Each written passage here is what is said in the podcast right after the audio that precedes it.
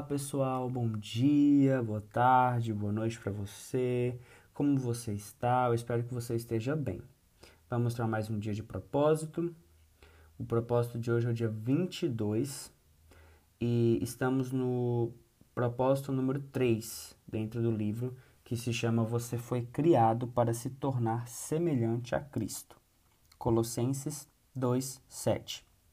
Deixem que as raízes de vocês se aprofundem nele e extraiam dele a nutrição.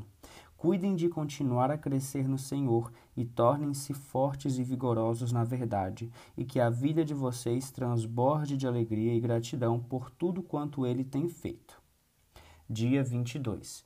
Criado para se tornar semelhante a Cristo. Deus já sabia o que ele faria desde o início ele decidiu desde o princípio moldar a vida daqueles que o amam com os mesmos parâmetros da vida de seu filho.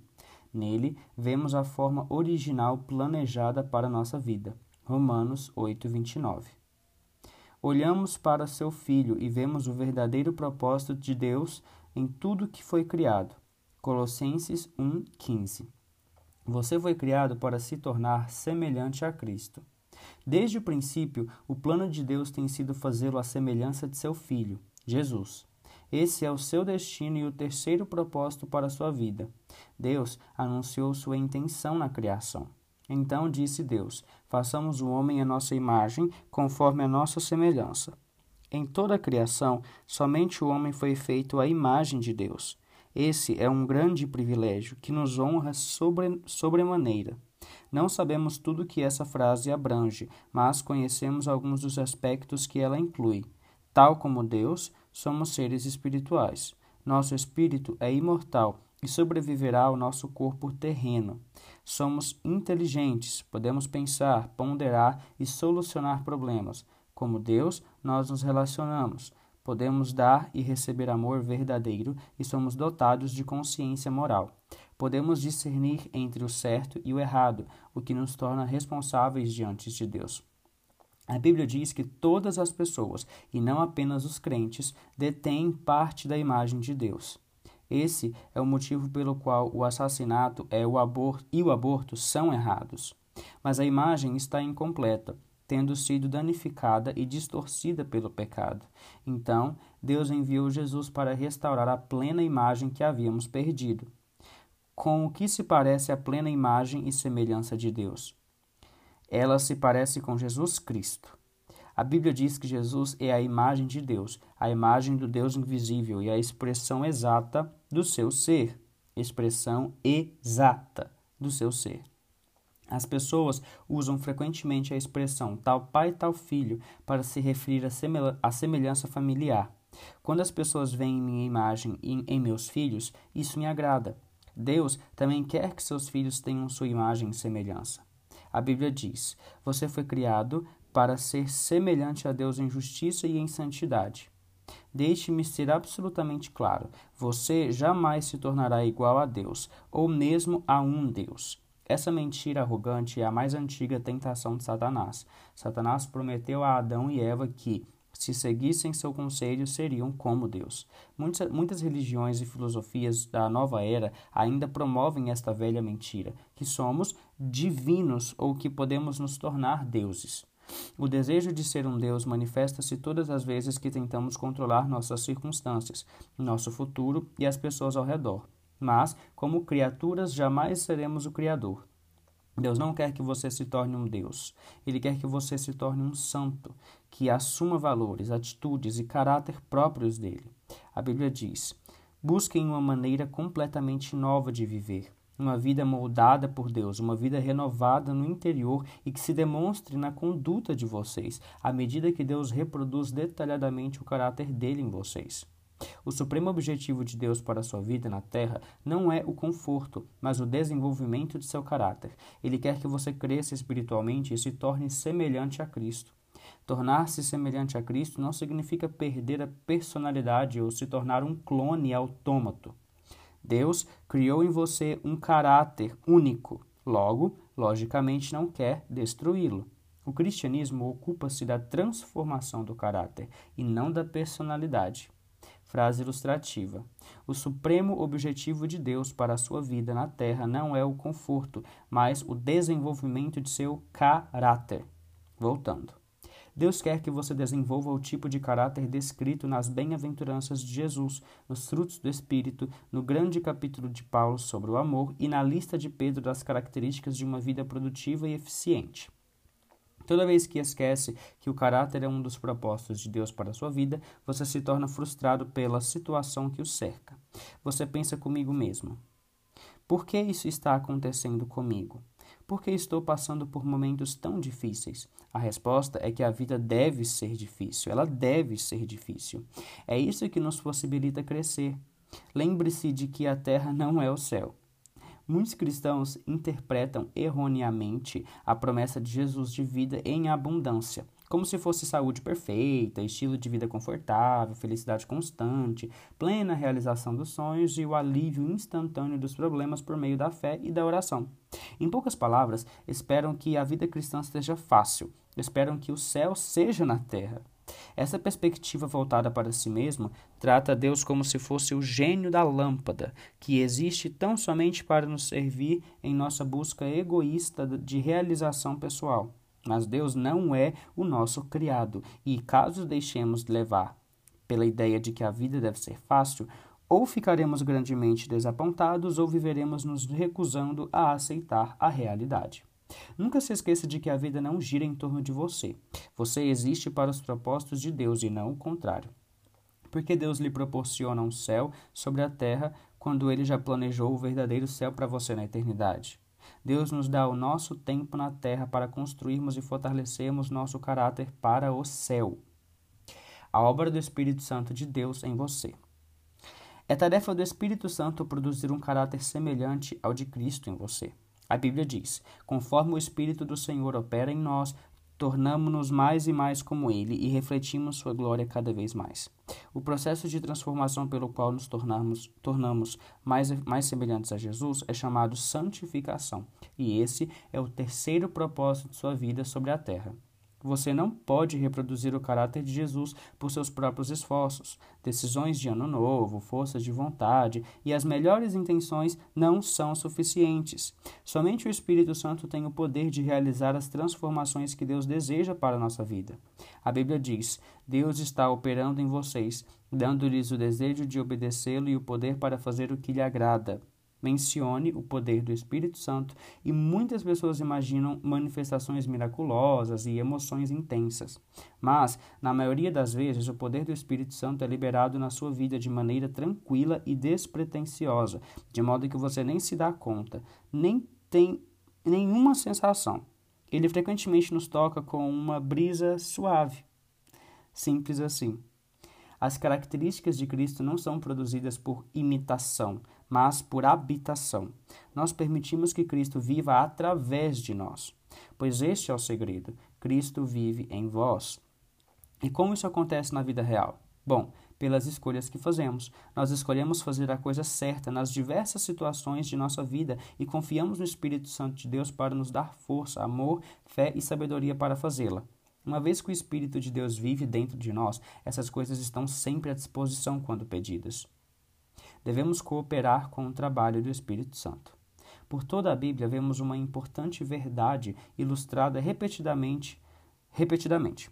O Espírito Santo libera poder no momento em que você dá um passo de fé. Quando Josué se defrontou com um obstáculo intransponível, as águas transbordantes do Rio Jordão recuaram somente depois que os líderes pisaram na água corrente em obediência e fé. A obediência libera o poder de Deus. Deus espera que você haja primeiro. Não espere sentir-se poderoso ou confiante. Siga adiante na sua fraqueza, fazendo a coisa certa a despeito de seus medos e sentimentos. É assim que você coopera com o Espírito Santo, e essa é a forma que seu caráter se desenvolve. A Bíblia compara o crescimento espiritual a uma semente e uma edificação, e uma criança em crescimento. Cada metáfora exige uma participação ativa. Sementes devem ser plantadas e cuidadas, edificações devem ser construídas, elas não aparecem simplesmente, e crianças devem comer e se exercitar para crescer.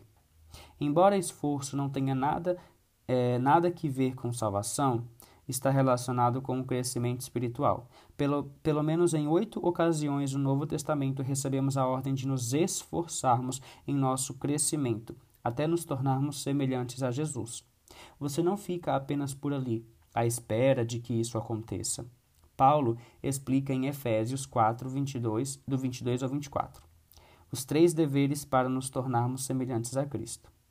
Em primeiro lugar, devemos abandonar nossa antiga maneira de agir.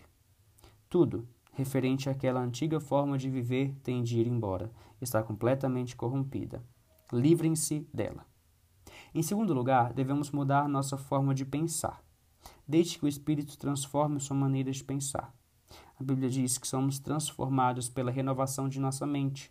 A palavra grega para transformação, metanófosis, usada em Romanos 12, 2 e 2 Coríntios 3, 18, é usada atualmente para descrever a fantástica transformação sofrida pela lagarta ao se, trans, ao se tornar borboleta. É uma bela descrição do que acontece espiritualmente conosco quando permitimos que Deus dirija nossos pensamentos.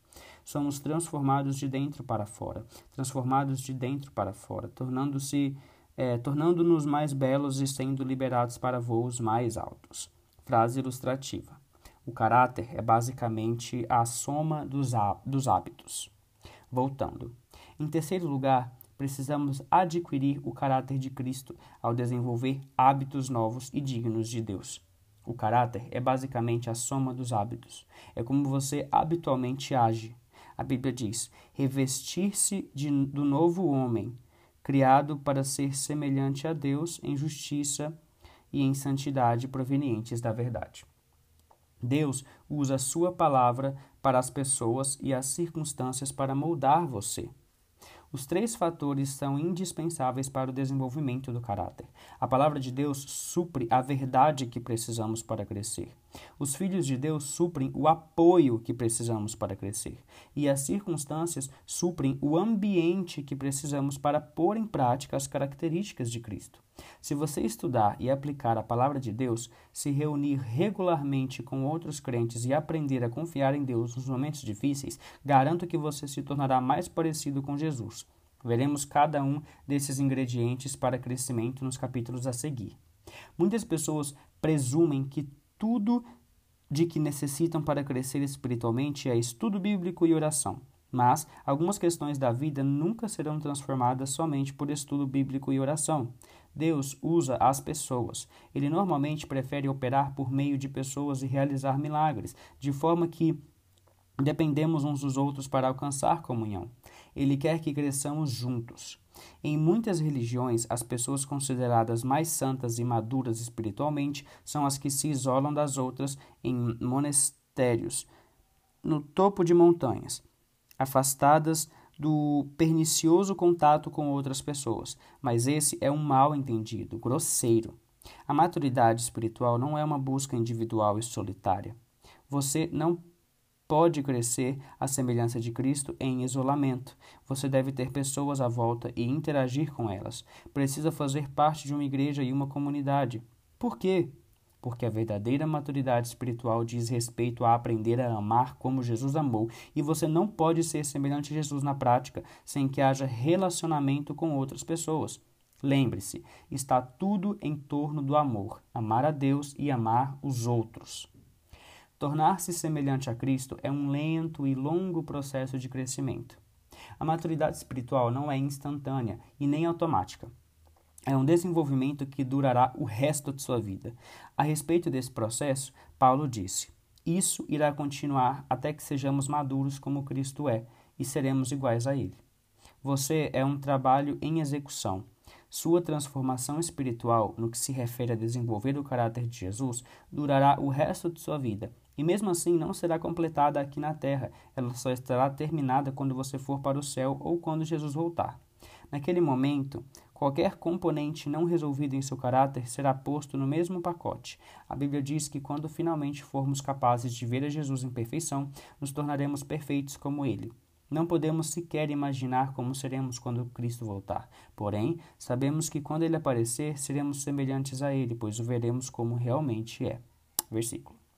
Grande parte das confusões na vida cristã tem origem no desconhecimento da simples verdade de que Deus está muito mais interessado em edificar seu caráter do que em qualquer outra coisa. Preocupamos-nos quando Deus parece silencioso a respeito de determinados assuntos, como qual carreira eu deveria escolher, a verdade é que existem muitas carreiras diferentes que poderiam estar de acordo com a vontade de Deus para a sua vida. O que mais importa para Deus é que, seja qual for sua escolha, você a desempenhe com a postura de Cristo. Deus está muito mais interessado em quem você é do que no que você, do que você faz. Nós somos seres humanos e não fazeres humanos. De novo, nós somos seres humanos e não fazeres humanos. E Deus está muito mais interessado em quem você é do que no que você faz. Deus se preocupa muito mais com seu caráter do que com a sua carreira, porque você levará o caráter para a eternidade, mas não a carreira. A Bíblia adverte: não se tornem tão bem ajustados à sua cultura, a qual vocês se moldam mesmo sem pensar.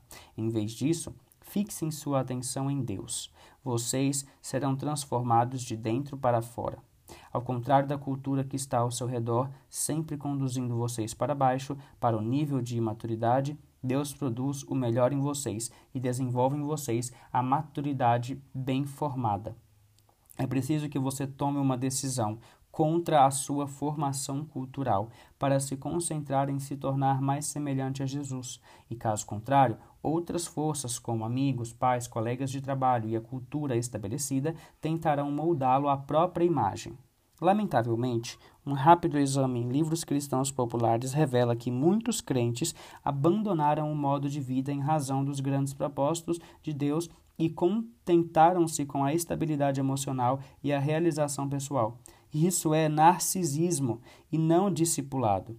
Jesus não morreu naquela cruz apenas para que pudéssemos levar vidas equilibradas e confortáveis. O seu propósito é muito mais profundo. Ele quer nos tornar como Ele, antes de, antes de nos levar para o céu. Esse é o nosso grande privilégio, nossa responsabilidade direta e nosso destino final. 22 segundo dia, pensando sobre o meu propósito. Um tema para reflexão. Fui criado para me tornar semelhante a Cristo. Um versículo para memorizar. Conforme o Espírito do Senhor trabalha em nós, tornamo-nos mais e mais como Ele, e refletimos ainda mais a sua glória. 2 Coríntios 3,18 Uma pergunta para meditar. No dia de hoje, em qual área de minha vida preciso rogar pela operação do Espírito Santo para me tornar mais semelhante a Cristo?